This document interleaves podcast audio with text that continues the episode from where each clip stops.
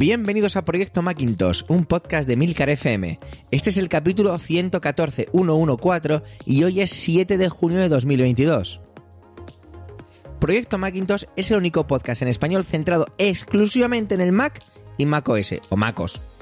Yo soy Javier Soler y hoy me acompañan Paco Culebras y Abel Yecora. Como ves, esto es solo para usuarios de Mac, así que aquí y ahora y para ti comienza Proyecto Macintosh.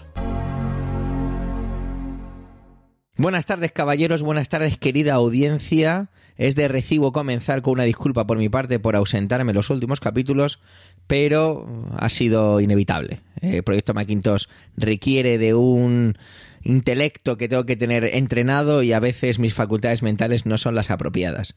Buenas tardes, don Abel, ¿cómo está usted?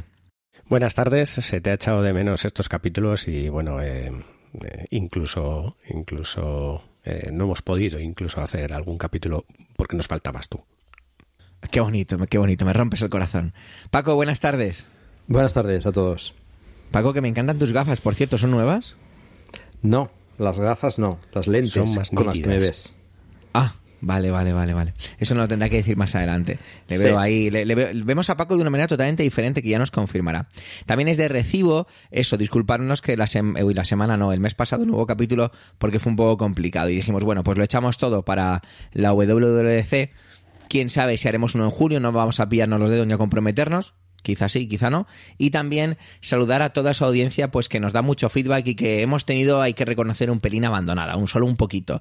Hemos intentado ponernos al día contestando algunos mails y de verdad, si ha quedado algo más pendiente, no dudéis por favor en volver a contactar para podernos poner en esa, en esa actualidad con todos vosotros. Que por supuesto agradecemos porque es, es increíble tener eh, feedback en el podcast y es muy bonito. ¿Por qué estamos aquí? Bueno, pues es evidente, ¿no? Ayer, 6 de junio, se inauguraba la WWDC, la conferencia de, desarrolles- de desarrolladores perdón, anual eh, de Apple. Y claro, no podíamos perdernosla porque viene cargada de cositas, o a lo mejor no tan cargada, pero sí que tiene cosas pues que evidentemente tenemos que comentar. ¿Cómo queréis que lo hagamos? Abel, Paco, venga, eh, Abel, ¿por dónde empezamos? Elige tú el primer tema, venga, dale. Mm, Venga, el primer tema, el primer tema tiene que ser el, el- nuevo viejo MacBook Pro. Aunque no fue con el orden, es el más viejo. O sea, quiero decir, en, en orden de salida es el, el primero que salió, que es el nuevo viejo MacBook Pro, con, con todo igual, pero con el chip cambiado. Yo creo que hacen un poco la prueba de, de, de, eso, de Paquito, ¿qué hacemos ahora? Dice, coge un Mac de estos y mira a ver si se le puede enchufar el nuevo chip y, y ya está. Y si funciona lo vendemos, que total, el resto ya lo tenemos amortizado. Así que, bueno, no me parece una mala opción. En realidad, yo es que soy, ya sabéis que a mí me gusta mucho todo lo que hace Apple y, y soy poco hater en este sentido, pero eh, hay que decir que, que el MacBook Pro de M1 y el que acaban de sacar ahora con el, con el M2, pues que, que, es un ordenador que, mm, aunque el diseño tiene unos pocos años, es un diseño que es muy, muy actual, con su touch bar, que para algunos casi se considera imprescindible, aunque Apple diga que la quiere quitar, yo creo que no la quiere quitar porque tiene un montón de ellas fabricadas. Y, y bueno, con la potencia del M2, que no me parece un salto tan grande como, como cuando salió el M1 frente a los Intel, pero que me parece que es un avance que, que va a venir progresivamente con, con las eh, sucesivas generaciones eh, de M2 Max y M2 2 Pro. Que bueno, eso se va a liar un poco con los nombres, pero bueno. Bueno, sí, tenemos nuevo procesador. Eh, mucha gente hablaba de ello, que era muy posible que apareciera un nuevo procesador. Pues eso, el siguiente al 1, pues el número 2, el chip M2. Dice que es un 1,4 veces más rápido en rendimiento de edición de vídeo respecto al chip M1, que ya es decir mucho, ya es decir mucho, porque el M1 le daba sopas con ondas a prácticamente todo lo que se medía contra él. 15 veces más potente que un Intel Core i5 de doble núcleo, Aquí es en plan, vamos a sacarnos la chorra, si, nos, si me permitís la expresión coloquial, para reírnos de la, de la competencia.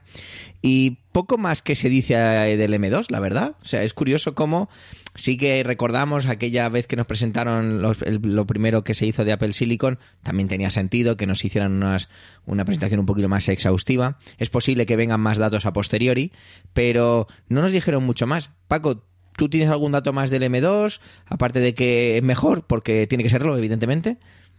Bueno, que es uno más que el M1, ¿no? Es una... no, mm, fuera bromas, los números que has comentado ahora eh, hay que matizar que son respecto al, rendimiento de vídeo. Em, han, añadido cores a la GPU, con lo cual, pues, bueno, eh, pues tiene más, más rendimiento. Eh, de vídeo, por supuesto, es una cosa pues bastante buena. Ya hablaremos después también del tema de alguna novedad de, de macOS respecto a Metal y tal, que, puede sacar provecho. Y también muy interesante que amplían la memoria de la memoria unificada del chip M2, que ahora pasa a ser de 24 GB. Eh, con 16 pues iba bien, pero bueno, 24 pues para algunos profesionales pues puede ser puede ser interesante. Además han, aumentado también un poco el, ancho de banda, un poco bastante, hasta 100 gigabits por segundo, con lo cual, bueno, el MacBook Air eh, con M2 en 24 gigas y el nuevo diseño y tal, pues se queda en un aparato francamente interesante. Con el nuevo diseño, la pantalla un poquito más grande, 13,6 eh, pulgadas, si no recuerdo mal, que es un poquito más que el MacBook Pro de, 13, el nuevo viejo MacBook Pro eh, como decía Abel, eh, yo creo que sale un equipo bastante redondo.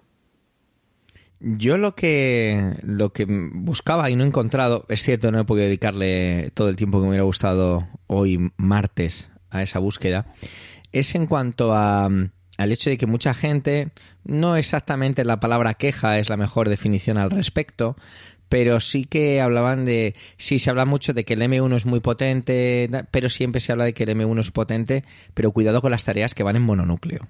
Y me hubiera gustado, o me habría gustado encontrar, de una manera rápida, pero no lo he hecho, si este M2 en esas tareas mononúcleo destaca.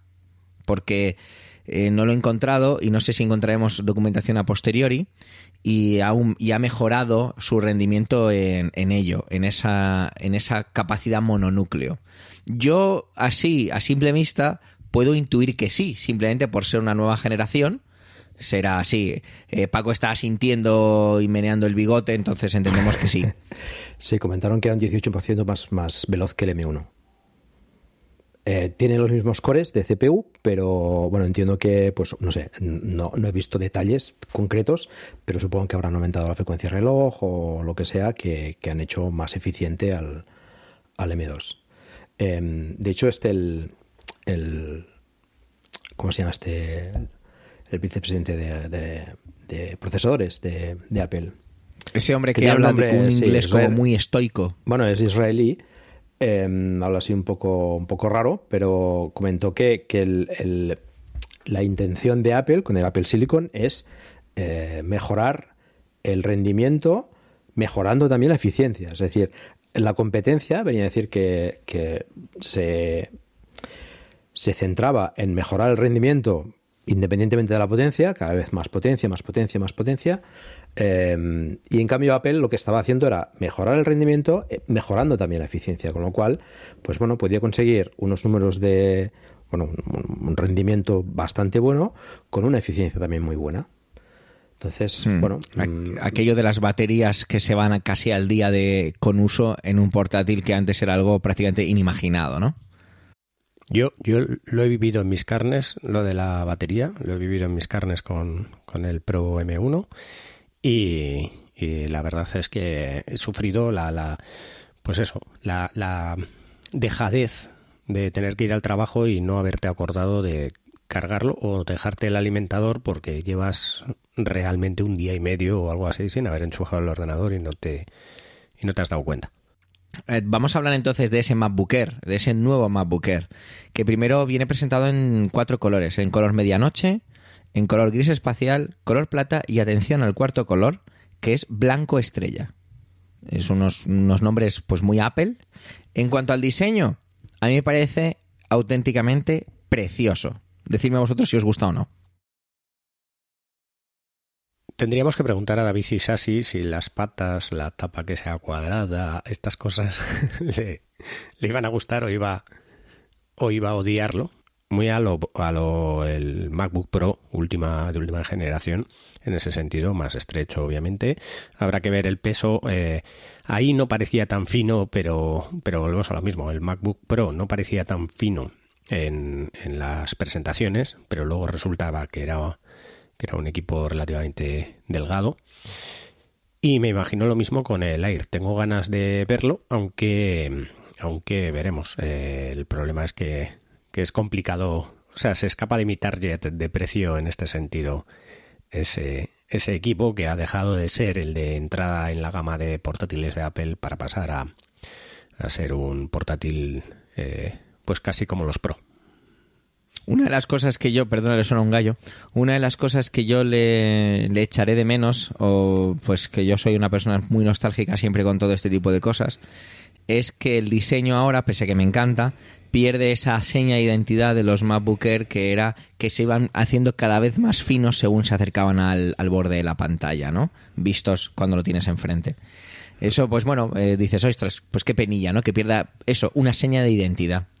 En cuanto a conexiones, llevamos esos dos puertos Thunderbolt, el MagSafe y el, la toma auriculares, que es curioso que sigan conservando la toma auriculares en los portátiles. Es evidente que, la, que no la quitan porque no la tienen, porque no les molesta en cuanto a espacio, pero es, sigue, se me sigue pareciendo igualmente curioso. ¿eh? Y bueno, ya tenemos el notch, evidentemente, y ahora es súper curioso. ¿No os parece que, que es curioso que el MacBook Air tenga una pantalla más grande que el MacBook Pro? Cuando el no. concepto de MacBook Air debería ser un poco como eh, igual es un error de concepto, pero siempre hemos pensado el MacBook Air como ese ordenador de entrada, que ya no lo es eh, por Eso el precio, es. ya no es ese, ese ordenador de entrada, pero por lo menos el nuevo, porque siguen vendiendo el viejo, siguen vendiendo el, el diseño anterior, pero ¿nos parece que, que es curioso que, que hayan hecho una pantalla más grande? Evidentemente lo han hecho porque pueden, entonces, o qué pena que a lo mejor no lo hubieran hecho un poquito más pequeño para conservar esas 13 pulgadas y hubiéramos tenido algo, un concepto parecido a ese MacBook sin apellidos que tanto ama el director de esta casa. ¿Nos parece curioso? Mm, a mí no me parece realmente curioso, me parece que el Air eh, siempre se ha destacado no por tener las pantallas más pequeñas, sino por ser eh, ligero y en un principio el, de gama de entrada, aunque como digo, eh, hemos visto cómo eso también ha variado en algunas ocasiones, porque el Air, si no me equivoco, la última versión era más caro que el MacBook que tanto ama Emilio. Me parece que subió por encima de precio. Entonces, incluso en, tamaño de pantalla. Lo que sí es que eh, siempre se ha destacado por la ligereza y en este caso, pues me gustará ver eh, cuánto de ligero, porque al cambiar lo que dices, el factor forma este de, de cuña de la parte de abajo, que antes pues podías cortar el chopet con el MacBook y ahora ya no te va a servir de cuchilla para cortar por ningún lado. Eh, pues bueno, habrá que ver cómo han mantenido ese, peso ligero en, ese equipo que, se asemeja más a un Pro que, a un, que a un Air o a un equipo de entrada. El, el peso del nuevo es 1,24 kilos y el del antiguo eh, 1,29, o sea, lo han aligerado un poco. Eh, el alto del, del, nuevo MacBook Air es 1,13 centímetros. El viejo iba, como sabéis, tenía esa forma de cuña, iba de 0,41 a 1,61, con lo cual ese 1,13 bueno, es bastante ligero. Para comparar, el, el de 14 nuevo es 1,55 centímetros. Por eso me resulta súper curioso eso, el que en la presentación, en los render que hacen, parece más, más tocho, pero sin embargo va a haber que verlo, porque probablemente sea sorprendentemente fino. En la presentación incidieron mucho en el tema del, de, la, de, la, de la ligereza, ¿no? En la presenta el, el vídeo este que presentan siempre espectacular, ¿no? Con aquel tío así como volando eh, bueno, hicieron, incidieron mucho en esto, en la ligereza del equipo. Y bueno, pues han bajado algo de peso. Teniendo más pantalla, eh, etcétera, pues de, tamaño es, es, el mismo, ¿eh? Es el mismo ancho, 30-41 eh, centímetros. Eh, lo único que el fondo es un pelín más, más, más, más fondo, más, más, más, más largo, digamos, hacia atrás. Entiendo que por, por el tamaño de la pantalla. ¿Qué pasa? De 21,24 centímetros a 21,5, ¿eh? Tampoco es una cosa... Lo que han aligerado el peso lo han subido en precio. Porque tenemos que el nuevo diseño, el MacBook Air con M2, el económico, es decir, el más barato, parte de 1.519 euros. Es un preciazo, ¿eh? Y no lo digo, no lo digo como precio asequible, o, sino como un buen precio. Sin embargo, sin embargo, eh, tenemos ya diferencias sutiles entre el primero, el primer modelo que se vende, que es de 1.519 euros, y el inmediatamente siguiente de, con M2 de 1869. Y no solo en la parte del chip, porque tenemos que ambos llevan una CPU de 8 núcleos, la diferencia está en la GPU, que uno lleva de 8 núcleos y el otro de 10, los dos llevan memoria unificada de 8 GB, evidentemente ampliable cuando lo configures, 256 frente a 512, pero vienen diferencias sutiles. Una de las diferencias que me llama la atención es que el de 1869 euros viene con el adaptador de corriente que presentaron con dos puertos y es de 35 vatios, mientras que el de 1519 viene con un adaptador de corriente USB-C, evidentemente, pero más estándar, entre comillas, de solo, bueno, perdón, de solo no, de 30 vatios, no, no digo de solo. Estas diferencias me han llamado la atención porque si yo me configurara un equipo ahora y lo pusiera con las mismas características que el de 1800 euros, no sé yo si me cambiaría automáticamente. Ah, mira, cuando tú te lo configuras puedes ponerle el de dos puertos por 20 euros más. Es decir, que podrías llegar a comprártelo por esa diferencia de precio. Oye, una diferencia de precio en el caso de adaptadores de corriente interesante. Paco, ¿a ti te parece que es un ordenador, no digo barato, mm, en España, en español nos, nos cuesta muchas veces encontrar un símil de barato, pero en un precio elevado? Es decir, ¿tiene un precio elevado pero es un precio correcto? ¿O crees que es un producto que tiene un precio caro sabiendo siempre que estamos jugando con la liga de los productos Apple? Bueno, sigue siendo el ordenador de entrada. ¿eh? Em, el MacBook Pro de 13 se va a los 1619. Em, más barato que este MacBook Air con M2 solo está que sigue en venta el MacBook Air eh, con M1, que sale en 1219, a partir de 1219. Son 300 euros más por tener más pantalla, eh, con el notch, con la cámara de 1080p, con el M2, más, más potencia. Eh, bueno, son 300 euros más. No, es lo que decías, no es un ordenador barato, pero bueno, sigue siendo el ordenador de entrada. Lo, interesante es que siguen vendiendo el MacBook Air de, con M1, que, bueno, quizás vaya bajando un poco de precio para ser más asequible para educación, etcétera. A mí me, ha sorprendido el precio, ¿eh? me, me llama la atención. Me acuerdo porque además en la presentación hablaban de ese símil que hacen siempre de eh, para educación, ¿no? Y es que en dólares, impuestos aparte, cuidado siempre que nos acordémonos de esto, está en 1.200 dólares. Entonces, dependiendo de dónde estés, dependiendo del estado en que lo compres o incluso la ciudad dentro del propio estado donde lo compres, hablamos que pasado de euros a dólares hay una diferencia grande, ¿eh? Bastante grande. No sé, no sé, esto quizá también tenga que ver con el contexto actual internacional, pero me llama la atención. Abel, creo que querías decir algo. Sí, hay dos partes ahí, eh, pero bueno, habría que echar cuentas. Una es que eh, Apple siempre da los precios sin los impuestos de lo que sería el IVA, que en cada uno de los estados el IVA es diferente, ¿vale? Y luego eh, la diferencia dólar-euro no es tan grande como, como era hace un año, por todo el tema de lo que está ocurriendo en Europa, así que eh, creo que esas dos cosas han podido influenciar en que para curarse ellos un poco en salud eh, hayan subido un poco ese precio en, la parte europea. Bueno, sea como fuere, parece que a los tres nos ha gustado este nuevo MacBook Nos parece atractivo, bonito. Y ahora os voy a decir una cosa. Si hay un equipo que quizá, que quizá eh, tenga que comprarme, y digo tenga, ya entenderéis esto en sucesivos capítulos, Y por qué no decirlo a micrófono cerrado con mis compañeros. Si os apetece, al menos que queréis comentar algo de este MacBook Air que se nos haya pasado o, demás. Bueno, bueno, sí, a mí me gustaría saber que si os lo comprarais, ¿en qué color os lo compraríais? Yo en el que me lo vendan de segunda mano. O sea, color Wallapop, ¿no? Color Wallapop. Eso no es sí, una respuesta, Abel, tienes que mojarte. ¿Qué color? Pues Imagínate no que lo los tienes los eh, cuatro de segunda mano, igual ver, precio. Yo soy, yo soy una persona que, que, que no ve bien los colores, entonces seguro que iba a coger eh, cualquier, cualquier Mac que realmente, o sea, cualquier eh, MacBook Air que, que no que no le gustara a mi mujer, pero vamos, no sé, el, eh, no sé ahora mismo el color, el azul este que hay, ¿cuál es? El estrella, el blanco estrella o cómo, cómo se llama. Blanco estrella, que es tipo amarillito, es como un color No, achampanado Pues- suave. No, el azulete, el que es un poco azul. En medianoche. Ese. Pero es negro, ¿eh? Bueno, pues ese Bueno, es el que Bueno, es azul negro. muy oscuro, pero no es negro, ¿no? ese Lo es el que mismo tampoco veo yo los colores, para mí me ha parecido negro.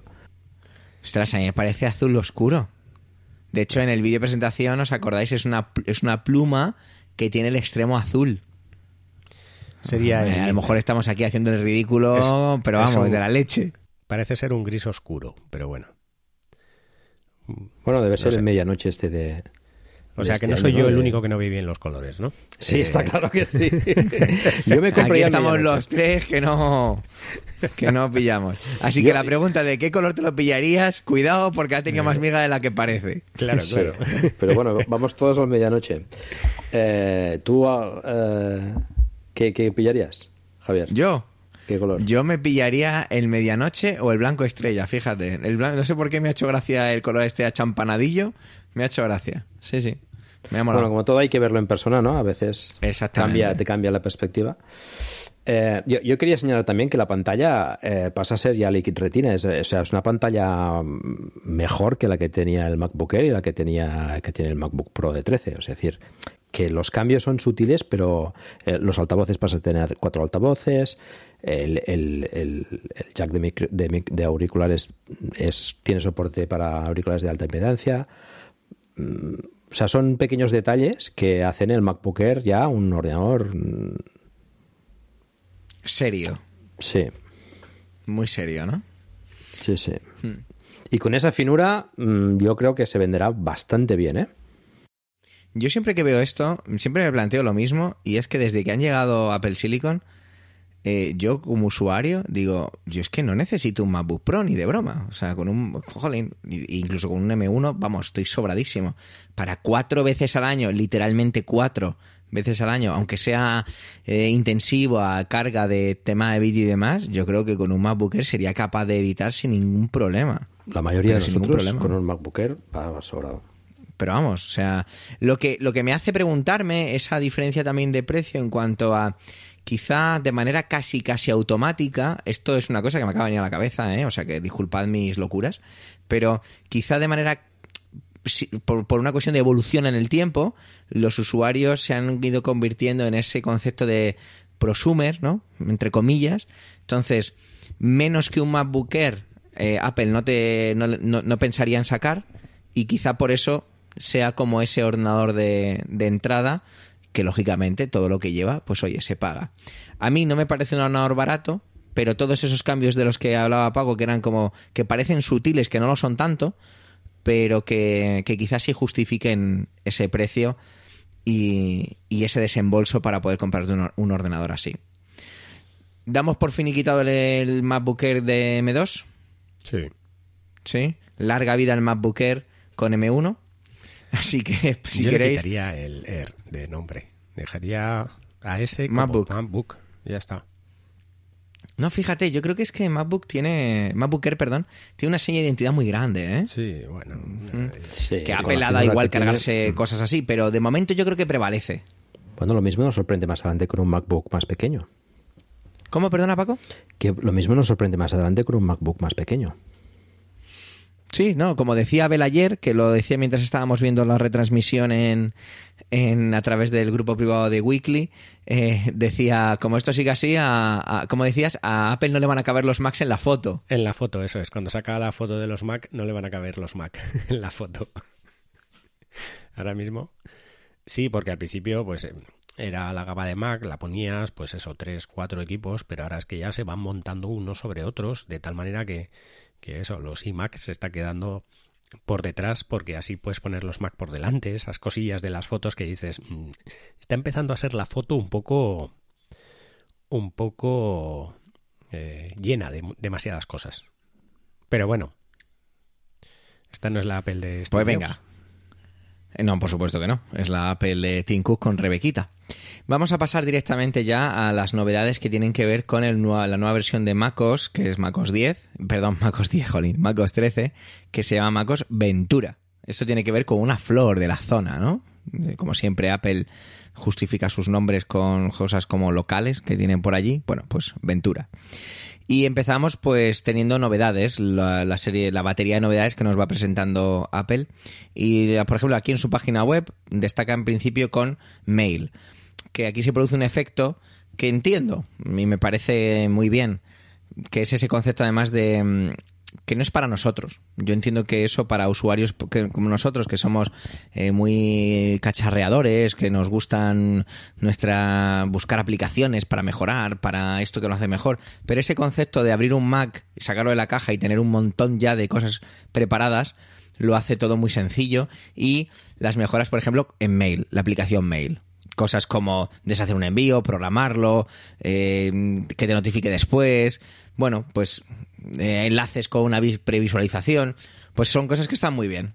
Son cosas que quizá Paco Abel no utilicen porque utilizan otra herramienta, o quizá sí, y que les vaya a venir muy bien. Yo, por ejemplo, soy usuario de Spark, y como decían ayer mucha gente en el grupo privado de Weekly, eh, Apple está inventando Spark, la aplicación esta de correo que mucha gente utilizamos, pues con esas funcionalidades, ¿no? Yo estoy enamorado de varias de esas funcionalidades, y oye, no creo que vaya a volver a, que vaya a, volver a mail, pero si empezara de cero, pues oye, me quedaría en mail con esa serie de mejoras. Mm, ¿Algo que destacar vosotros? Tú, Abel, que eres una persona que trabaja de manera intensa con mail. Yo, mm, si la gente sigue Proyecto Macintosh desde hace, desde que entré, más o menos puede saber las odiseas que he pasado con mail. Y os puedo asegurar que me entró un escalofrío cuando la primera cosa que salió fue mail. Dije, mm, me lo van a cambiar. ¿Qué van a hacer esta vez? ¿Qué tocarán? ¿Funcionará? Eh, la verdad es que bueno, tiene buena pinta algunas de las cosas, pero, pero el problema lo tenemos en el protocolo de mail. Eh, tú no puedes deshacer un mail siempre y cuando el mail no haya sido enviado.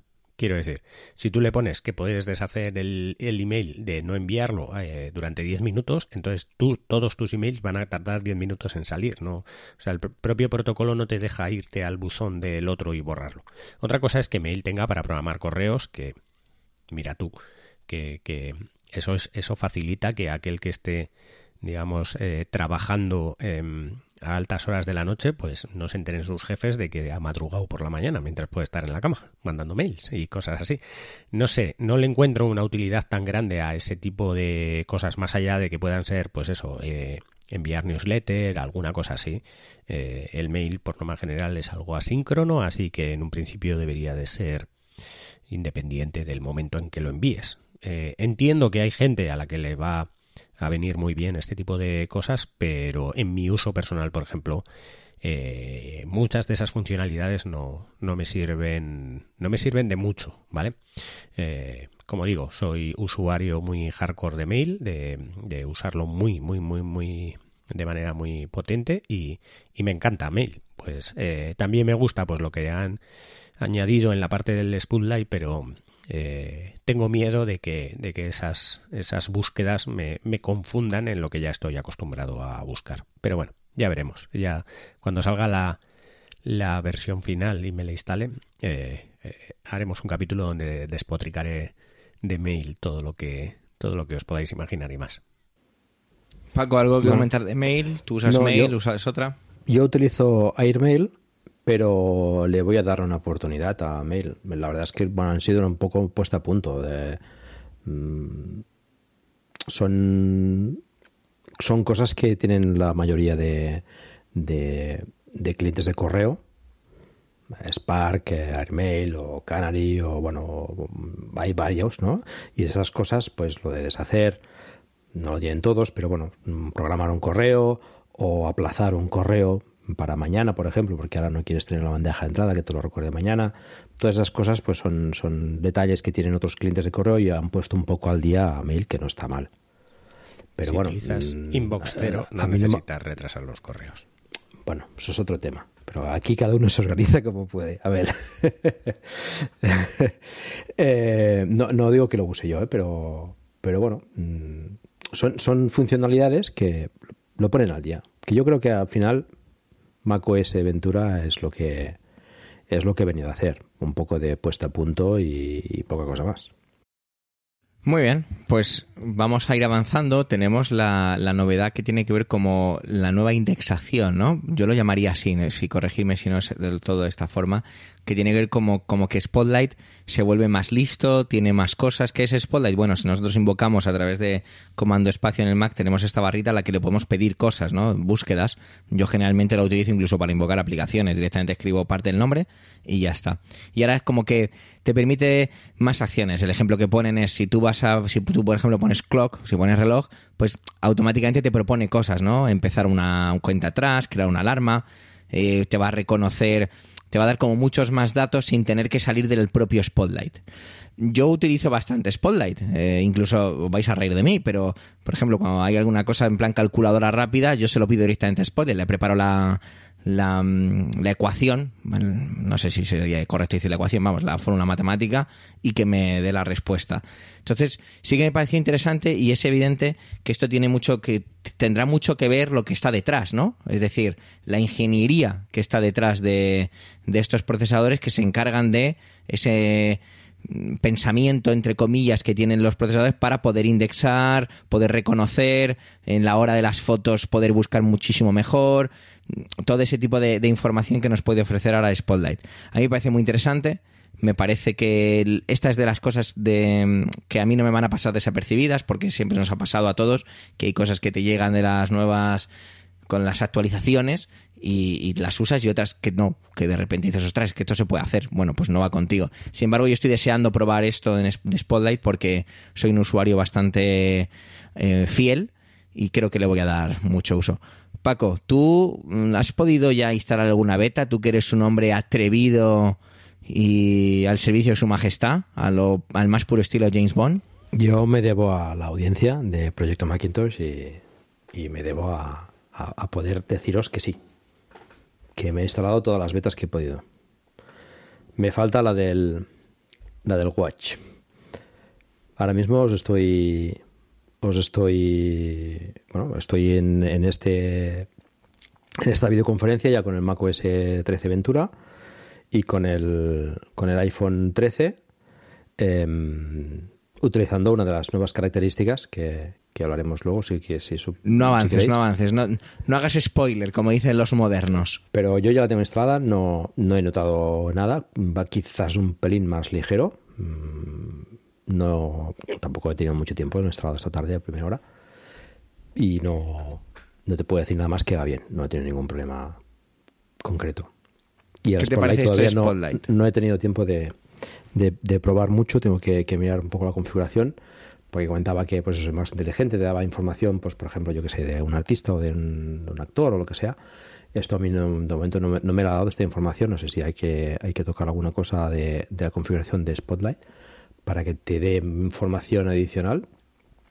Lo estoy mirando en este momento. A mí también me parece que tampoco. Bueno, yo me quedé un poco frío con, con las cosas que mostraron en el Spotlight, más que.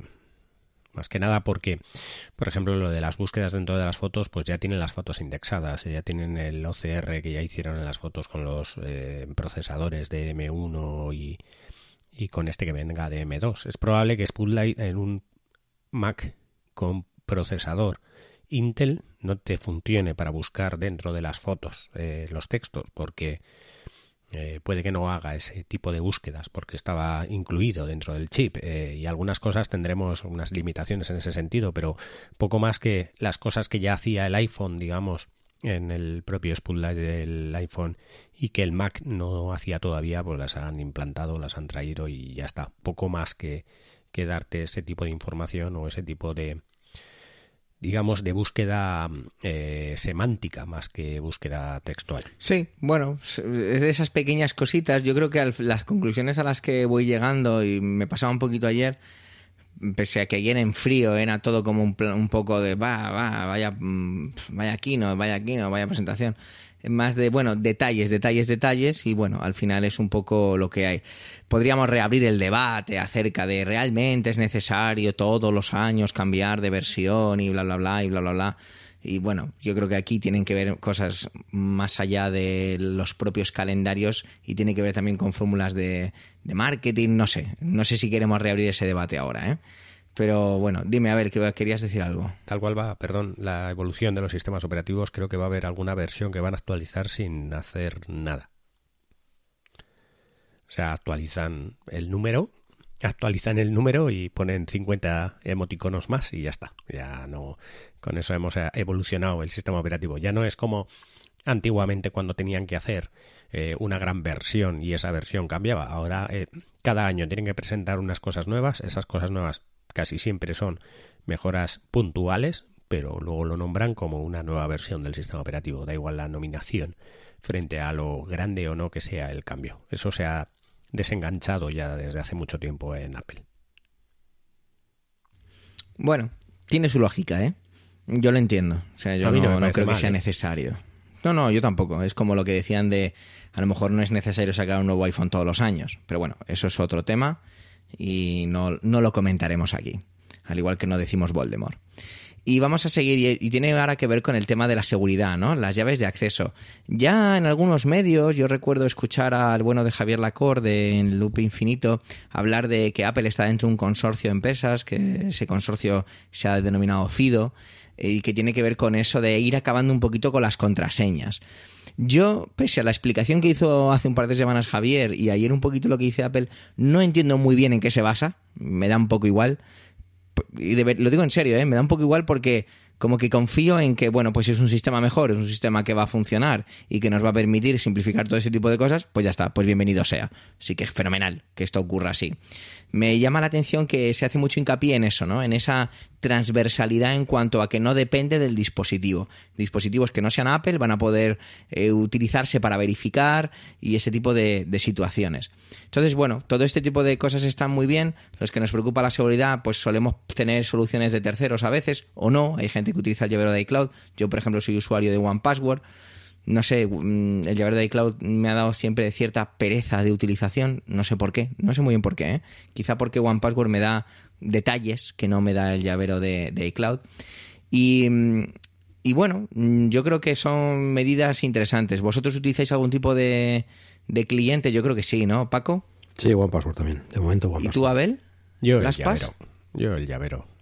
El llavero de iCloud. Sí. El llavero de iCloud. Sabéis que Abel es una persona de economía aguerrida. Eso por no decir austera. Sí. Ahí ve. No sé, algo que comentar que vosotros sepáis más de esto, que os haya parecido interesante o que podáis arrojar algo más de luz. Bueno, yo no he mirado exactamente cómo funciona, pero es una cosa interesante. Siempre el, bueno, el aumentar la seguridad y eliminar eh, esa fricción ¿no? de las contraseñas que, que bueno, nos lleva a tener muchos problemas, gente que quizás no es eh, pues usuaria un poco más experimentada, pues que pone la misma contraseña en todos sitios, o pone cosas como 1, 2, 3 o cosas por el estilo, pues esto creo que, lo podrá evitar y, ya será un buen, buen avance en seguridad. Eh, bueno, es más bien una comunicación de extremo a extremo con los dispositivos y tú autentificas o, o permites la, el acceso, pero no, no, no he investigado con detalle cómo funciona, la verdad no, no, es una cosa propia de Apple, sino que es una cosa eh, estandarizada o, generalizada que, podrás utilizarla en cualquier sistema. Sí, en un principio ahí creo que se ha generado un protocolo por el cual, eh, por lo que se ve, el servidor y el cliente, o sea, tú como cliente accedes a un sitio y, digamos que entre los dos eh, generan una contraseña que encriptan o algún par de claves tipo PGP eh, o, algo así de clave pública privada y entonces eh, tú autenticas sin necesidad de una contraseña es tu equipo el que el que autentica pero por otro lado eh, esas ese par de claves es migrable y será probablemente bajo un protocolo abierto y eh, en cualquier sistema podrás tener esas claves. De tal manera que si se accede al servidor, no, no, van a poder sacar las claves que tú tienes, porque lo único que van a tener es un hash de esa clave que tú tienes, vamos a decir, que probablemente sea un par de claves, que el servidor tenga una clave pública tuya y, aunque la tengas, tú tienes tu clave privada con la que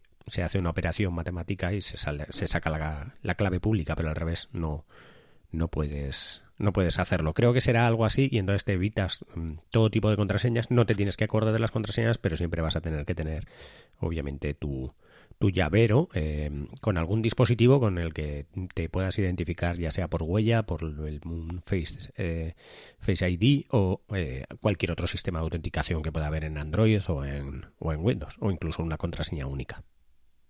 Muy bien. Y pasamos, si queréis, a la parte que yo llamaría así en grande, que es lo de todo lo que tiene que ver con colaboración. Esta palabra que utilizaron en varias ocasiones y que a mí es el, quizá lo que me ha parecido más descafeinado.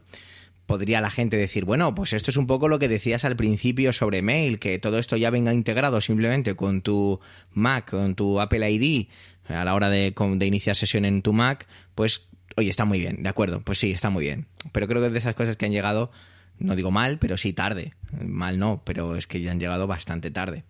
Y tiene que ver con el hecho de que tú ahora desde FaceTime pues directamente puedes compartir eh, un grupo de pestañas en Safari, puedes coger directamente y lanzar desde ahí lo que tiene que ver con el SharePlay, aquellas aplicaciones, pues por ejemplo Disney Plus, ¿no? Que, para ver una serie juntos, eh, la nueva manera que tenemos como de compartir más a nivel instantáneo acerca de, por ejemplo, pues un documento en Pages, o en Keynote.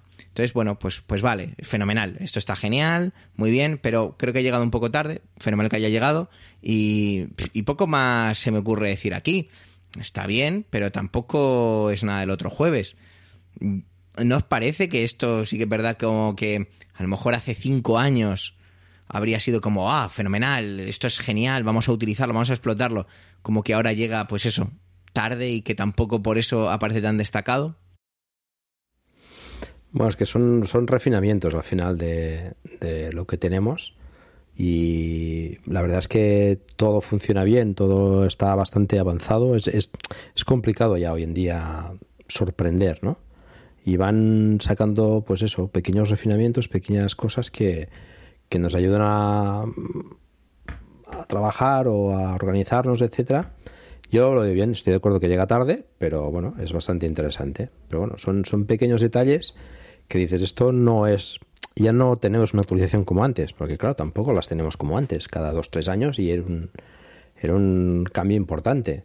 Ahora son, pues eso, más continuistas, más, está todo más diosificado, que ya lo hemos comentado más una vez, ¿no? Todo va convergiendo y, y, al final entiendo que es lo que pedimos los usuarios.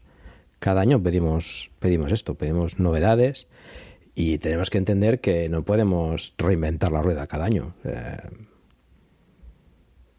al final son eso, son, son pequeños detalles que nos van, bueno, nos van mejorando la forma de trabajar con Mac y, ya está. No podemos pedirle peras al olmo, no podemos que cada, cada año nos, nos traigan.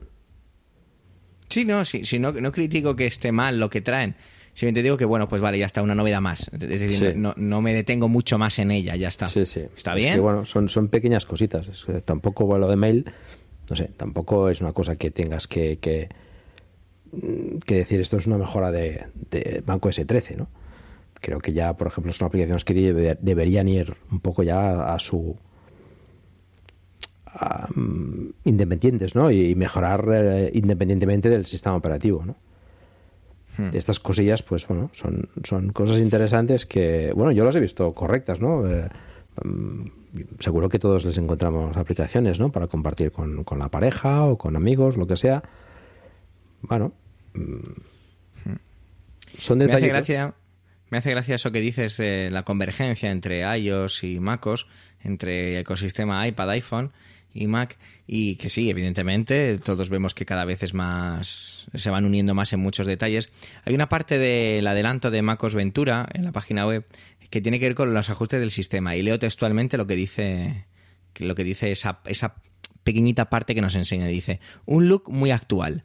El nuevo diseño con barra lateral de ajustes del sistema se parece mucho al iPhone y el iPad. De forma que, si ya tienes uno, te costará aún menos configurar tu Mac. Eso viene a decir lo que tú decías. Claro, y aparece una imagen de cómo han cambiado la interfaz de ajustes del sistema para eso, para que sea parecida, bueno, prácticamente igual a lo que te encuentras cuando estás en tu iPad o en tu iPhone. A ver, Que, Apple, que tiene toda la lógica que Hombre. sea así, ¿por qué no? Apple lo tiene claro. Eh, la mayoría de los eh, estadounidenses tienen un iPhone. Y no la mayoría de los estadounidenses tienen un Mac. La manera de que se compren un Mac es traerles lo que tienen en el iPhone al Mac. Y ya está. O sea, tiene toda su lógica. Sí, y, me parece muy, muy correcta esa manera de hacerlo. Eh, teníamos también una de, esas, una de esas nuevas piezas de esa colaboración, tiene que ver con Freeform, que es una aplicación nueva que aparecerá más tarde, porque aquí ya lo, lo destacan diciendo disponible más adelante, es decir, no estará según aparezca el nuevo sistema operativo, según se libere, y que tiene que ver con eso, es una pizarra, es un lienzo en el que de manera en, el, en tiempo real cualquier persona que tenga acceso a esa pizarra colaborativa, yo digo pizarra, perdonar, porque estoy pensando mucho en, en educación, ¿vale? Y está muy bien. Y esto le veo cosas muy interesantes. Yo, si, si tuviera ahora que montar mi, mi sistema de mm, en, la- en el colegio, pues oye, me, me plantearía hacerlo bajo Apple IDs gestionados como lo hago en algunas etapas. Ahora ya no, porque utilizo otras herramientas. Por eso quizá ese reintintín de que llega tarde, porque jolín, y lo digo con cierta pena, si esto hubiera llegado cuando otras lo hicieron, que no lo hacen mal, porque no lo hacen nada mal, jo, hubiera estado muy bien, hubiera estado muy bien tenerlo antes. Quizá lo digo con esa pena, no con no no no de manera gratuita, ¿vale? No, lo digo de esa forma. Eh, Bueno, eh, si seguimos avanzando, teníamos una de esas cosas que llamó la atención y que sobre todo llamó la atención con lo que tiene que ver con, con el uso del iPad, que no vamos a ahondar mucho en ello. Y tiene que ver con esa nueva manera que, que luego no he vuelto a encontrar exactamente el nombre, es la nueva manera de, de poder hacer... ¿Cómo se llama el gesto de, de sacar todas las pantallas, todas las mm, aplicaciones del escritorio? La tecla F3 en, en el teclado. ¿Cómo se llama ese gesto? O hacer, o pellizcar todo el... Bueno, perdón, el arrastrar exposé, los cuatro ¿te dedos hacia arriba. ¿Cómo? Exposé, ¿te refieres? Eso, exposé. Expose, eso es. Sí, porque si digo exposé, mi mujer me corre a gorrazos. Pues ahora tenemos una nueva manera, ¿no? Y que aparece esa aplicación, podemos elegir una aplicación centrada y una batería de aplicaciones o varias aplicaciones apiladas en la parte izquierda. Es una manera de trabajar muy curiosa en la que podemos interactuar con las aplicaciones y que destacaban. Yo no estaba muy de acuerdo con esa afirmación, ¿no? Que era como muy conveniente para monitores pequeños. No sé. Yo creo que vale muy bien para utilizarlo con monitores también grandes, pero no sé por qué destacaban esa. Los destacaban de esa forma. A mí me parece muy interesante y me parecerá much- mucho más interesante desde el punto de vista del uso de un iPad, porque creo que está, ha estado como diseñado para ello y que podamos utilizar en el Mac, pues está fenomenal. Yo creo que es de esas novedades visuales que sí que quizá parezca una tontería, pero que van a hacer que la manera a lo mejor en la que la gente interactúa entre diferentes aplicaciones que necesita utilizar al mismo tiempo, pues oye, que estén muy bien. Mm, ¿Has podido probarlo ya, Paco, en la beta? Sí, ¿Y qué tal? Cuéntame. un poco confuso. un poco confuso. Yo además es que como tengo el dock eh, mm, oculto, eh, el, dock adicional, digamos, de las aplicaciones, bueno, lo explicamos un poco para quien quizás no haya visto la presentación ¿no? y sepa. eh, esto Apple en, español le llama organizador visual. Y es una forma, digamos, de, de tener ventanas en, en, en primer plano. Puedes tener más de una. Eh, sobre todo esto es interesante en el iPad. eh, y a la izquierda, em, que bueno, algunos quizás tengáis el, el dock de aplicaciones en, en la izquierda. Eh, No sé cómo, no, he probado, no sé cómo lo, organiza después, pero en este caso, eh, en la izquierda se, se sa- salen pequeños pantallazos de las aplicaciones que tienes eh, ejecutándose. Puedes configurarlo, si no recuerdo mal, con las últimas aplicaciones que ya has utilizado o con algunas favoritas. Pero eh, yo al tenerlo oculto, pues bueno, me, me presenta la ventana un poco más pequeña, centrada, mm, la idea, tal como lo dijeron, era para que te centres exactamente en la en, en, el trabajo que estás haciendo, ¿no? No, no lo explicaba Craig Federighi, ¿no? Que, bueno, que tenemos muchísimas ventanas eh, abiertas y que de esta forma pues podemos centrarnos en trabajar en lo que necesitamos. Bueno, claro, quien se esté acostumbrado a trabajar con diferentes ventanas eh, configuradas o organizadas en diferentes espacios de, cada pantalla, pues como es mi caso, ¿no? Pues eh, estoy pues, un poco confuso, porque tienes la pantalla ahí centrada solo en una aplicación, que no te digo que vaya mal, pero bueno, quizás tengo que, probarlo un poquillo más. Pero bueno, mm, es interesante, es, es, es, una forma más adicional de, de trabajar que la puedes activar o la puedes desactivar a mí me parece también bastante confuso. Eh, es más, eh, pudiendo aprovechar la pantalla completa, eh, ¿por qué vas a utilizar una parte de la pantalla solo para centrarte? Y encima, si está diseñado para pantallas pequeñas, esa parte central donde se te va a abrir la ventana va a ser más pequeña todavía. No me cuadra, no me cuadra. Yo creo que yo creo que el discurso no está muy afinado en ese sentido. Creo que creo que tiene su lógica tal vez en ordenadores iMac que no tengan trackpad porque es más costoso el pasar entre, entre espacios, ya sea con, con, por medio de los dedos, de tres dedos en el ratón que tienes que arrastrarlos por encima, o bien con la combinación de teclas de creo que es commands y, los cursores que tienes que utilizar dos manos, mientras que con un eh, portátil con un trackpad vas pasando los espacios eh, con, con tres dedos, si no me equivoco. Es que yo lo tengo configurado a cuatro. Lo vas pasando perfectamente eh, y, yo trabajo actualmente, cuando estoy en el trabajo, puedo trabajar con cerca de 15 o 16 espacios prácticamente en el, en el, en el MacBook. Así que para mí es una herramienta que, que no sé a quién se le ha ocurrido, pero no, no, no, no me parece ni bien hecha, ni bien definida, ni o sea, es como las pestañas del Safari, eh, los grupos de pestañas, pero en vez de, de pestañas de, de, aplicaciones abiertas. Ya está. Grupo de aplicaciones y tú le das y se abren las aplicaciones de ese grupo. Que puede tener esa lógica en el sentido de que yo voy al trabajo y le doy, le hago clic y se me abren todas las aplicaciones del trabajo. Vale.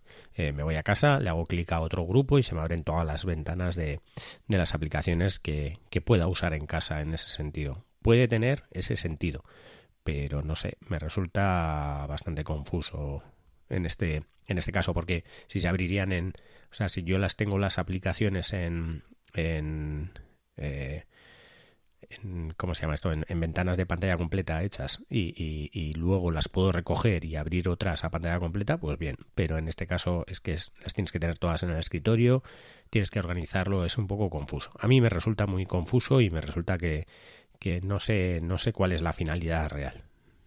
Bueno, a mí sí me gusta y quiero dar una oportunidad porque de esas cosas visuales que a mí me llaman la atención. No, no, puede ser interesante, ¿eh? Mm, es, es, bueno, esto es una forma de trabajar diferente. Y puede ser interesante. Lo que pasa es que, como todo, a veces nos tenemos que acostumbrar a, cambiar un poco la, forma de hacer las cosas. Estoy viendo de todas formas que desocultando el dock de abajo, el del típico de siempre, sigue ocultando las aplicaciones en el Center Stage, en el organizador visual.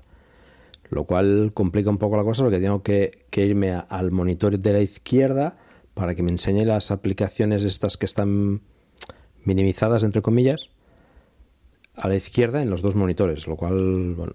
No, no obstante, aunque no, es el caso... Tengo que jugar un poco más con él. Aunque no es el caso, me gustaría que probaras eh, este, este modo con más de seis aplicaciones. O sea, más de seis ventanas por modo, porque es que en el iPad estaba estaba resumido a que bueno, en el iPad no pude, ¿eh? porque esto esto en el iPad, si no recuerdo mal, solo era para, para iPads con M1. Para iPad con M1, decías Paco, que es exclusivamente. Yo diría es un poco lejos del micro, repite, por favor. Sí, sí, yo diría que es solo para iPads con M1, lo del organizador visual. Igual que conectar eh, pantallas externas. Sí, sí, pero tenía una limitación de pantallas. Pero bueno. Tenía una limitación, sí.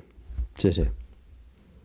Pero bueno, claro, el, iPad no es un sistema de ventanas. A lo mejor, pues visualmente han, encontrado que más de seis pantallas o más de seis ventanas abiertas, pues es un poco más caos, no lo sé. que digo que lo bueno es que cada uno tenemos una opinión. A Javier le gusta, eh, tú Paco dices que puede ser interesante y a mí me parece que se lo podían haber ahorrado. Bueno, yo, Fenomenal. Yo, vuelvo a repetir esto, hay que probarlo y trabajar con ello y, es como todo, ¿no? Lo decías, por ejemplo, del Inboxter, ¿no? Hay gente pues, que organiza de una forma y hay gente que se organiza de otra. Esto no, quiere decir que sea bueno ni malo, sino que, bueno, cada uno nos podemos adaptar a diferentes formas de hacer las cosas. Es una forma más, con lo cual, bueno, siempre es positivo tener opciones. Y ahora vamos a ir con una de esas novedades que hacen aún más la, las sinergias, ¿no? que tanto gusta decir esa palabra, entre iOS y, MacOS. Y tiene que ver con ese el, concepto de continuity, que en español directamente traducen como continuidad, que me parece un poco de aquella manera, pero bueno, tampoco pasa nada. Que tiene que ver primero con el handoff eh, que llega a FaceTime, que es aquello de que tú estás con un dispositivo y puedes transferir el FaceTime directamente al otro que tengas cerca porque te convenga, fenomenal, muy bien. Pero lo que nos anunciaba antes Paco a modo de aperitif o appetizer, que tiene que ver con eso de utilizar tu iPhone como webcam, que esto ya lo hacían aplicaciones de terceros, pero que evidentemente si va embebido, si va dentro del propio sistema operativo, lo hace de una manera muy sencilla. Y me gustaría directamente que explicaras cómo, cómo ha funcionado, cómo has hecho tú para que ahora mismo, que nosotros utilizamos Riverside, eh, te estemos viendo tan nítidamente y tan atractivo como eres a través de las lentes de tu iPhone 13 Pro, ¿no? Pro, sí. Oh, por favor, cuéntanos, cuéntanos qué es esto de utilizar el iPhone sin tener que instalar nada como es complicado, es complicado. He tenido que instalar la beta de, de macOS, la beta de iOS 16 en el, en el iPhone y, y ya está. Ya está. Abres una aplicación que tenga que utilice cámara y te suena un pequeño un pequeño sonido en el iPhone y se conecta a la cámara de, del iPhone a, como si fuese la webcam. Ya está. Solo tenido un pequeño problema, que entiendo que a lo mejor la instalación no ha quedado limpia del todo, alguna historia, que he tenido que reiniciar la primera vez porque no, no funcionaba, no, no, no, no se veían uno al otro. He reiniciado el Mac y, y ya está. Eso, o sea, después de hacer la instalación es lo primero que he probado porque es lo que más me interesaba de todo lo que vi en la Keynote y, y no me funcionó, he reiniciado y ya está. Y no tiene nada más que, que eso. O sea, utilizas cualquier programa con, con, con cámara y, ya está. Me parece un acierto, un acierto que, que ¿por qué te vas a, por qué, por qué le vas a pedir a Apple que mejore las cámaras de sus MacBook? ¿Por qué te vas a comprar una cámara Sony buena de 200 o 300 euros cuando te puedes comprar un iPhone de 1400 o 1500 euros y ponérselo encima del ordenador para hacer videoconferencias y que los otros te vean bien? Eh, es un acierto por parte de Apple totalmente. A mí lo que me da miedo es el peso, ¿eh? Un iPhone 13 Pro Max pesa. O sea, decían que estaban ya soluciones de terceros. Sí, una de ellos que es una pinza. Vamos a ver. Una pinza con MagSafe. Habrá algunos, además, habrá algunos que seguro que cargarán también el iPhone, verás. Que pondrán, tendrán batería algunos. Alguno, a alguien se le ocurrirá. A mí me pareció ver en la presentación a un accesorio que, parecía como si tuviese MagSafe. Sí, sí, sí, sí. Sí, sí, sí tiene, MagSafe. Es como un circulito, un anillo que lleva el MagSafe y luego lleva el bordecito para que lo pongas encima de la pantalla. Es más, si vas a la página web de Apple y, vas más o menos por la mitad, pues ahí puedes ver una chica muy maja que está con unos posit encima de la mesa, tiene un MacBook Pro eh, no voy a decir que M es, ¿vale? Y, tiene un iPhone ahí colgado con ese accesorio, ese accesorio que probablemente eh, costará lo suyo. Sí, sí, sí, eso va... Y que Craig Federighi se saca del bolsillo como, pues eso, como si fuera lo más cómodo llevar ese accesorio en el bolsillo todos los días. Claro. Hombre, un poco abultado ese accesorio, ¿eh? No sé si eh, eso, era, era anguloso y abultado. De todas formas, accesorios ya, ya hay algunos, ¿eh? O sea, como decía Javier, hay otros, hay aplicaciones de terceros que lo hacen, que lo hacen muy bien además, pero bueno, que tienen un coste, etcétera, ¿no? Y además la mayoría eh, no funcionan con, con, FaceTime, por ejemplo, ¿no? Puedes utilizarlo en, no sé, en Teams o en Zoom o en lo que sea, pero con FaceTime no. Eh, Camo, que es una de ellas. Creo que ya la última versión sí que lo, permite hacer con una FaceTime. Pero es que esto es, eh, bueno, lo, de siempre. Apple llega tarde, pero lo hace pues de forma sencilla y práctica. Esto em, ya os lo he enseñado antes. Eh, tú tocas, te sale una especie de icono en, el Control Center y allí de, de efectos de vídeo, muy parecido a lo que aparece en el iPad o, o en el iPhone cuando haces un FaceTime y puedes cambiar por esto, que el, efecto esté retrato con el bokeh, digamos, de, la parte de fuera y puedes hacer lo de la luz de estudio, que esto lo enseñaron en la Keynote, que, ves, ahora la cambio, se ve más oscuro y ahora se ve más claro la, cara, digamos, ¿no? Y el encuadre centrado, que es una pasada. Esto, conforme te mueves, eh, te mueve la, la el encuadre de, de la cámara y después lo voy a probar no sé si lo veis ahora. Sí, nosotros lo vemos, pero probablemente los oyentes ¿no? Eso te voy a decir. no, Podemos es difícil Paco se está moviendo para la derecha. Pero bueno, Paco se, ven aquí el, les veo el, Sí, no, y el hecho de verle con la calidad de las eh, lentes del iPhone, pues es evidentemente increíble. De hecho, te lo está comprimiendo a 1080 y podría sacártelo a la resolución que le dé la gana. Bueno, que le dé la gana, entenderme. Pero es que la gracia además el iPhone lo tengo aquí apoyado en, el monitor, ¿vale? Para que tenga un ángulo más o menos que me podáis ver un poco la cara y no, que no me veáis la papada. Eh, em, pero es que el, es, eh, está funcionando de forma inalámbrica, mm, entiendo que con Wi-Fi, y la latencia y todo es bastante correcta. Bastante correcta. O sea, funciona como si fuese una webcam. Y esto para gente que, tiene eh, un Mac mini, como es mi caso, pues esto es genial. Estamos, estamos llegando a una parte en la que sale el tema de lo de la vista cenital y yo no tengo claro si tienes que poner el iPhone mirando a la vista cenital o te puede coger el iPhone desde encima del monitor una vista cenital de la mesa y te la adapta, que creo que no. Sí, sí, eh, utiliza la cámara de, de, gran angular para enseñarte esa, esa parte concretamente.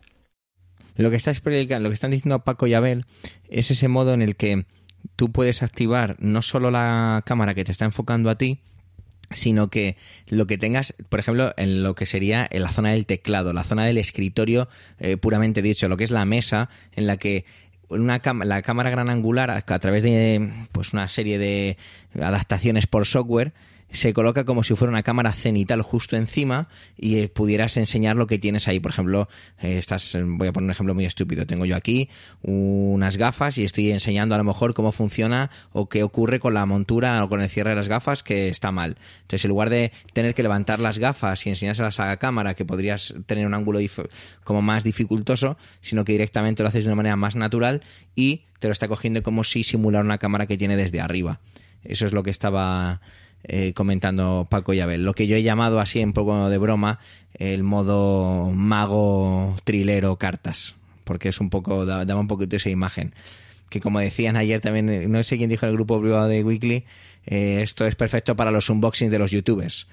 Es que con esto ya no necesitan, no necesitan un trípode, cámara cenital. Y bueno, oye, pues, pues sí, genial. No deja de ser eso, ¿no? Al final esa conclusión voy llegando yo, no sé si vosotros, pero como decía Paco y también Abel, detalles, detalles, detalles, funcionalidades, funcionalidades, no grandísimas cosas, pero sí funcionalidades que hacen eso, ¿no? Como he dicho ya hasta la saciedad, sacas un Mac de, de la caja y sin simplemente poniendo tu Apple ID, conectándote a Internet, ya puedes hacer muchas, muchas, muchas, muchas, muchas cosas muy bien y de una manera sencilla al estilo Apple. Mm, hay luego más novedades por ahí. Habla de Metal, que de acuerdo, está bien. Habla de la accesibilidad, el tema del dictado, las novedades en mensajes. Lo, de Metal, perdona Javier, lo de Metal. Eh, dale, dale tú con lo de ¿eh? Metal, porque a mí eso de jugar en el Mac ya hace mucho tiempo que me, me desencanté de ello. No, bueno, claro, es que con el Mac no, no, se ha podido jugar nunca en condiciones, ¿no? Siempre ha sido, han enviado cosillas y los juegos de, de iOS y tal, eh, y hay juegos interesantes y, chulos, pero siempre se ha dicho que con el Mac no se podía jugar, no tenía una capacidad gráfica para, para juegos de AAA, etcétera, ¿no? Y bueno, salió este, este señor eh, japonés, o me parece que era japonés, hablando además japonés, eh, presentando el Resident Evil no sé qué, eh, diciendo que bueno que era una virguería esto, que con, ah, con el M1 y, y, por supuesto con el M2 y la nueva versión de Metal, que bueno, que podían hacer unos gráficos impresionantes de, de, la misma calidad que una consola de última generación o que PCs de, de, juegos, ¿no? Con, Pero el problema es el de siempre. Aquí el problema es el de siempre, que es que luego esas propias desarrolladoras, que no hay... en este caso era Capcom, eh, no te saquen el juego. Si es que luego tú te vas a, a Steam o te vas a diferentes soluciones y que y es lo mismo que le pasaba al iPad. El iPad puede hacer un montón de cosas, pero hay, alguien las tiene que desarrollar para hacerlas.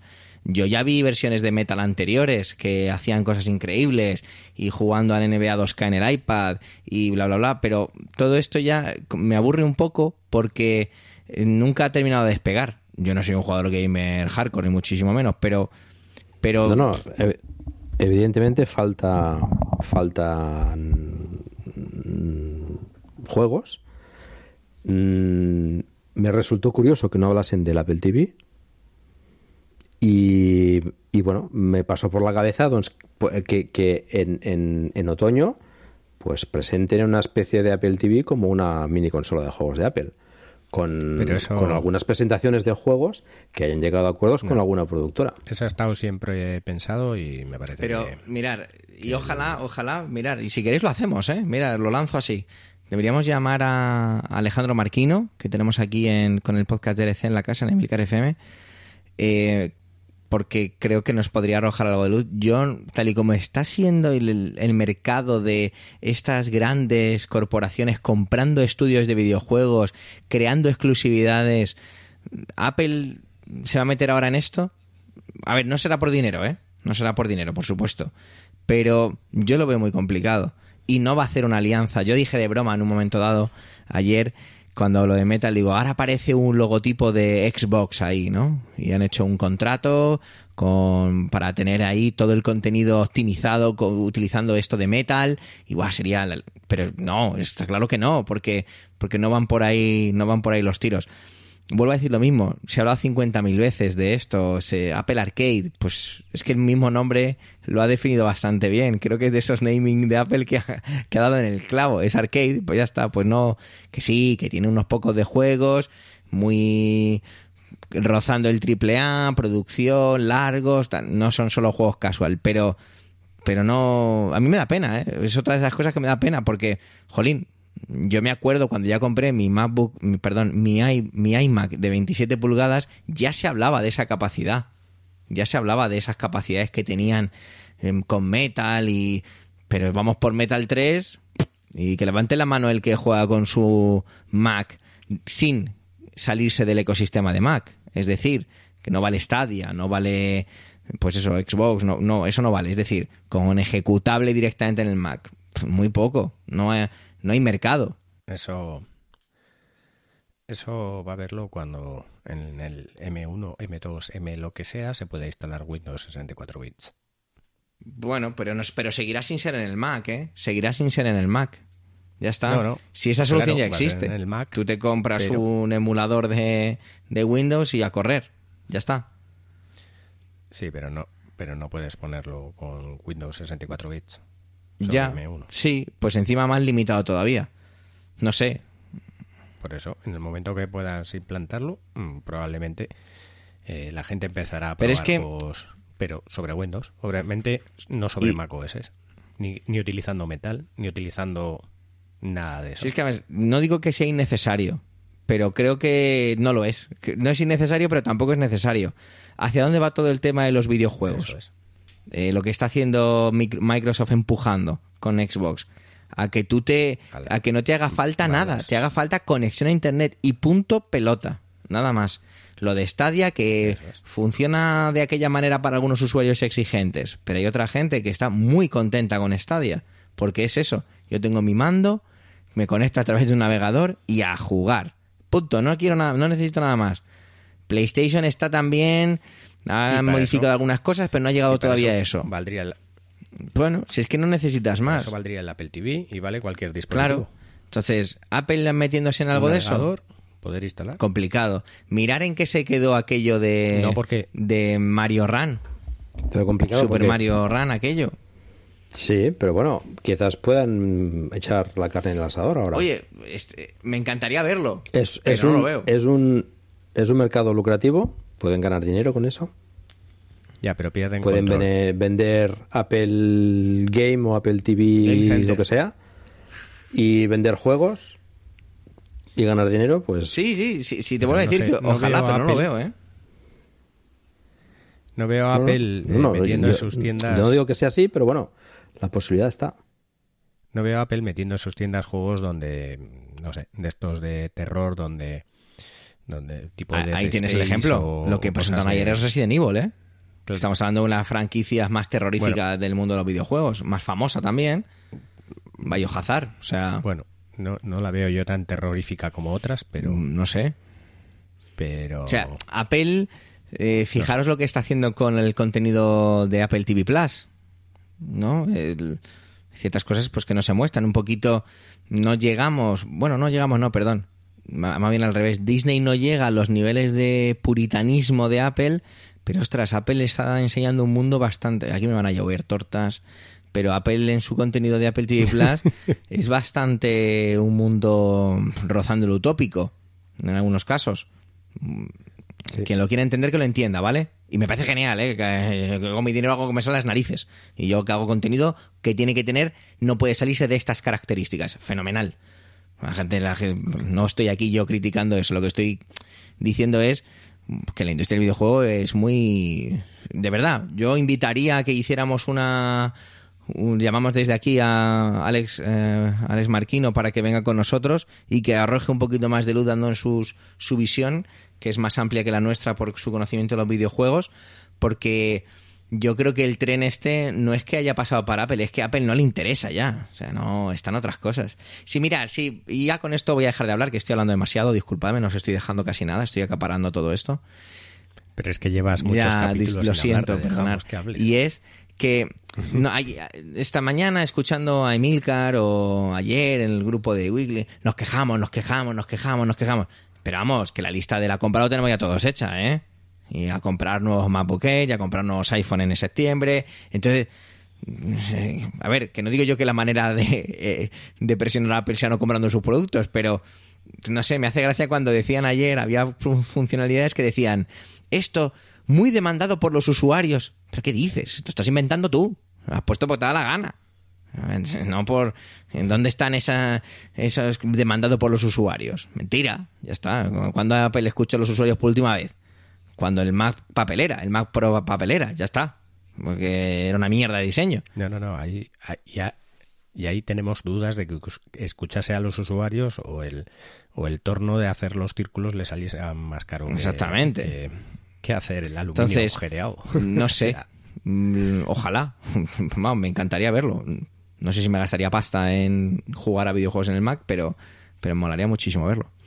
Llevamos más de una hora. No sé si vosotros, yo voy a dejar, me voy a caer un mes, o debería caerme un mes, y me gustaría que ahora cada uno se explaye un poquito. Vamos a empezar por Abel, si queréis, y que nos dé así, pues, conclusiones, valoraciones, eh, qué es lo que vamos a ver, qué es lo que no, hacia dónde vamos, de dónde venimos, que nos haga un poquito de filosofar, y luego ya con Paco.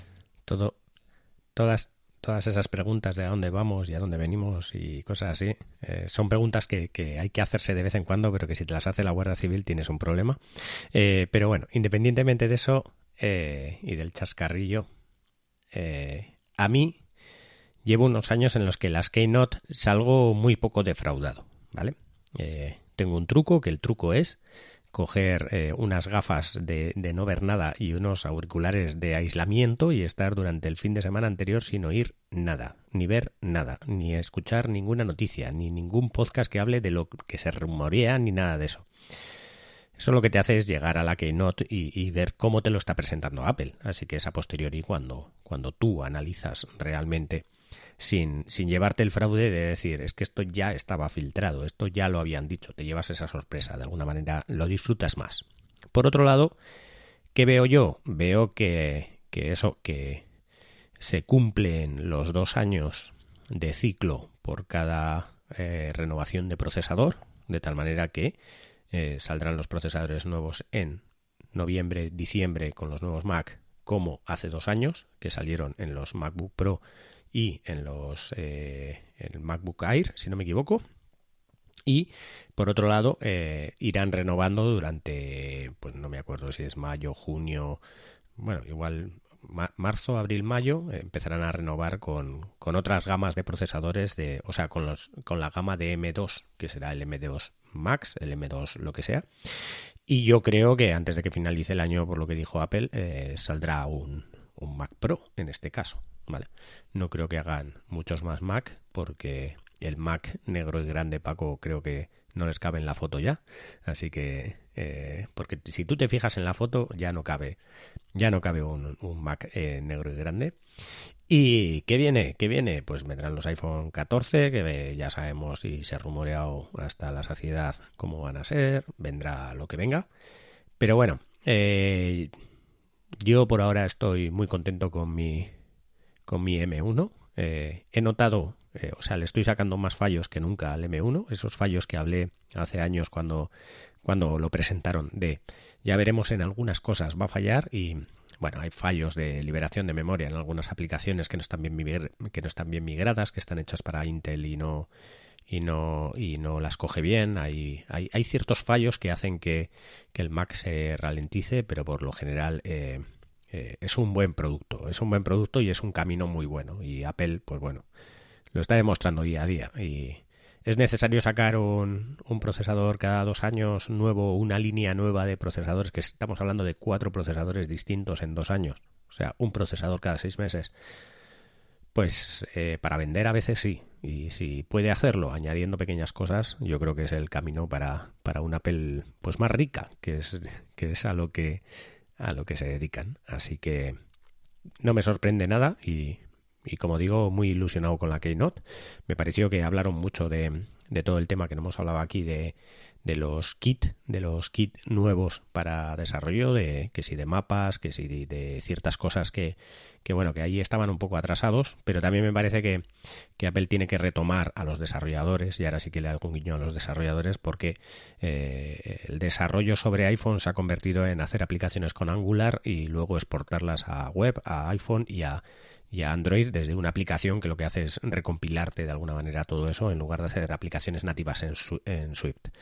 Eh, se está perdiendo eso y, eso lo que hace es que pierdas a veces algunas de las funcionalidades más novedosas del sistema operativo. Por eso a veces tardan en salir aplicaciones que aprovechen esas novedades, como por ejemplo, no sé si os acordáis el año pasado de aquella aplicación que, que sacaba aplicaciones que no tenías que instalar, que eran como, como al vuelo o cosas así, que no se ha visto implantado en ningún sitio, pues porque al final eh, como digo, eh, los desarrolladores se están perdiendo y se están perdiendo algo que pueden hacer mucho. Creo que esta keynote era muy hacia los desarrolladores de miraros todos los kits que os estamos haciendo y yo lo veo con esperanza.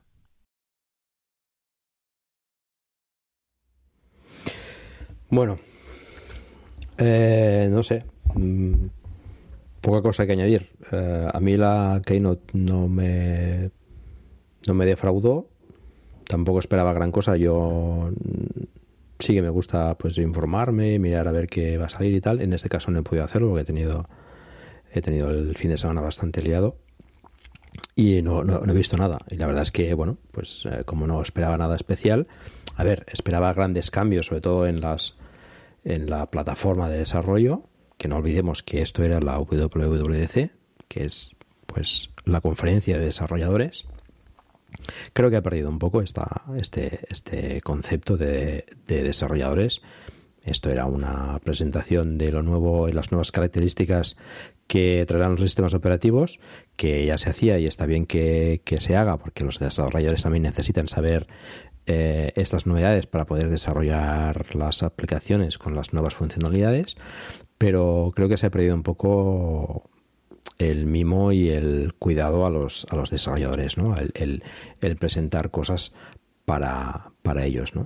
Em, la WWDC todavía continúa, es, es, una semana, nosotros nos centramos en esta presentación, pero bueno, se han presentado mm, varias APIs nuevas, la de mapas, la del tiempo, eh, se esperaba un gran avance en tema de realidad aumentada, no ha llegado todavía, supongo que también Apple todavía no está preparada.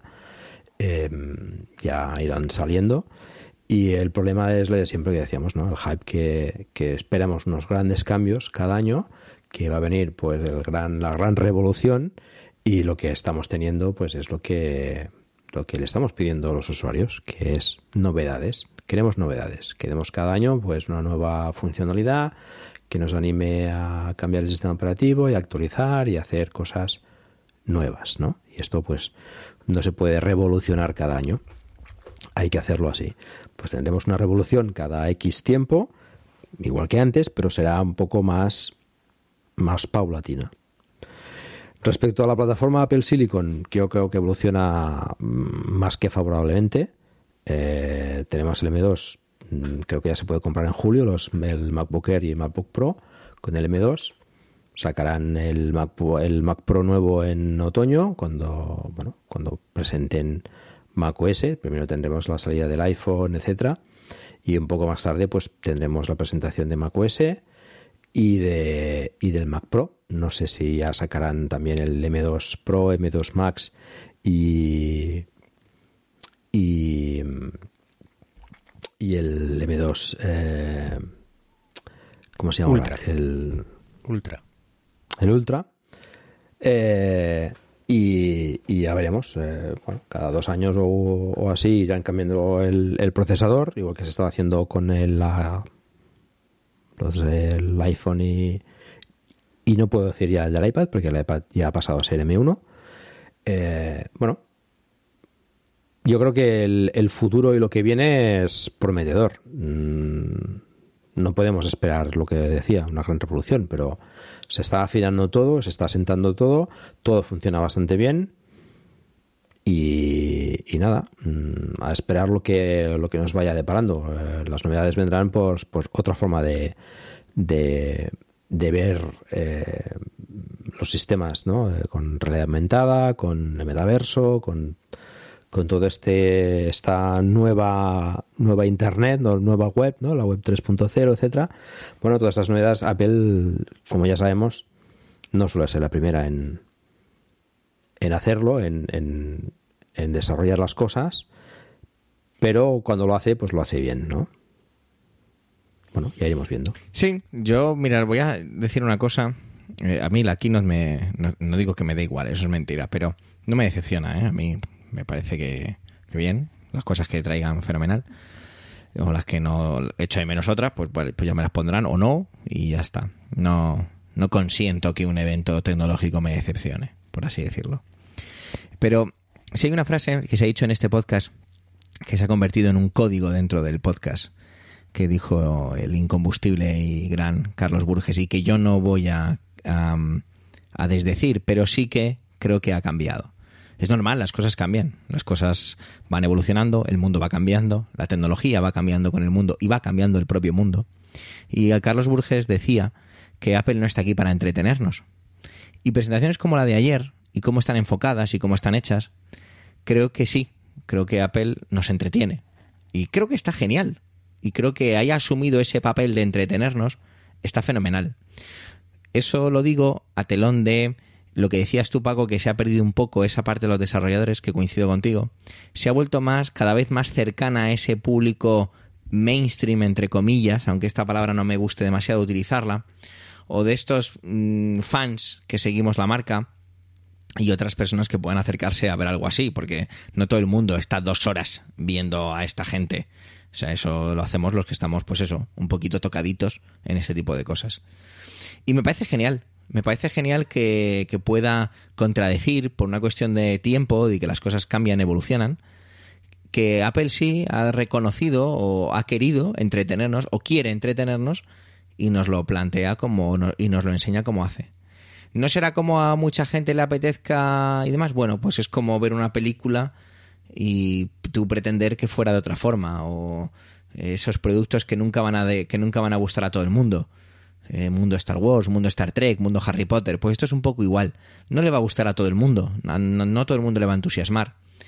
Pero yo creo que, que está, está muy bien todo lo que pueda venir, que nos hemos acostumbrado rápidamente a tener unas máquinas que son capaces de hacer cosas impresionantes, impresionantes, con unos rendimientos que no podíamos literalmente ni imaginar cuando llegó esto de Apple Silicon, y que lo único que me queda es un poco lo que dije incluso creo que en la última keynote o en la keynote en la que fuimos presentados como la nueva, el recambio ¿no? de, de los anteriores integrantes de, de este proyecto Macintosh y era esa, esa manera de, de cambiar, de actualizar, de mejorar y que, bueno, bueno, me refiero a mejorar en cuanto a los procesadores, no en cuanto a los podcasters, ¿eh? espero que se me haya entendido correctamente sino que me refiero a, que a qué es eso, a que todo cambia al final. Y bueno, sigo sigo expectante y seguiré entreteniéndome. A mí lo único que siempre me molestará de este tipo de cosas o de una máquina es que me prometa algo que se puede hacer y que no lo haga. Y esa fue una de las cosas que me enamoró de Apple cuando empecé a utilizar mi Mac por primera vez. Y era que todo lo que me decían que podía hacer, lo hacía. Y eso sigue ocurriendo a día de hoy. Todo lo que me dice Apple que puedo hacer con sus dispositivos, lo hago. Y de una manera sencilla, transparente y sin prácticamente nada que configurar. Eso es lo que me enamoró del uso de sus dispositivos y es lo que me mantiene aquí y creo que me mantendrá. Porque sigo utilizando Windows por mi trabajo, sigo, utilizo otros sistemas y bien, fenomenal. No son peores, no son mejores, son diferentes. Y yo sigo, sigo, sigo, quiero seguir estando aquí para seguir entreteniéndome. Y espero que con esto hayamos entretenido a la audiencia con un podcast de prácticamente una hora y media, 90 minutacos. Así que a menos que queráis apuntillar algo más sobre este pequeñito discurso que he soltado rozando la emotividad y la lágrima fácil, creo que es momento de que nos despidamos. Eh, Paco, Abel, ¿queréis decir algo más en este orden? No, por mi parte. Pues entonces toca despedirse. Nada más. Eh, voy a poner luego la cortinilla, así que yo creo que es momento de que Abel se despida como a él le apetezca, que Paco se despida como a él le apetezca y tras esto, nuestra cortinilla habitual. Gracias por, por, por otra velada más eh, post-Keynote que, que me encantan hablar y comentar con vosotros, que al final eh, sois unos expertos en todo y, y todo lo que me enseñáis. Así que un placer. Igualmente, es un placer hablar con vosotros y y que espero que la audiencia pues disfrute también con nuestras charlas que, que, que también disfrutamos enormemente. Un saludo a todos y nos vemos en el próximo proyecto Macintosh, espero. Aquí termina Proyecto Macintosh. Gracias por el tiempo que habéis dedicado a escucharnos. Tenéis nuestros medios de contacto en emilcar.fm barra Proyecto Macintosh, donde también esperamos vuestros comentarios. Mientras el próximo programa llega, recibe un afectuoso saludo de aquellos que hacemos este humilde podcast. On the back cover of their final issue was a photograph of an early morning country road, the kind you might find yourself hitchhiking on if you were so adventurous. Beneath it were the words Stay hungry, stay foolish. It was their farewell message as they signed off. Stay hungry, stay foolish. And I have always wished that for myself. And now, as you graduate to begin anew, I wish that for you. Stay hungry, stay foolish. Thank you all very much.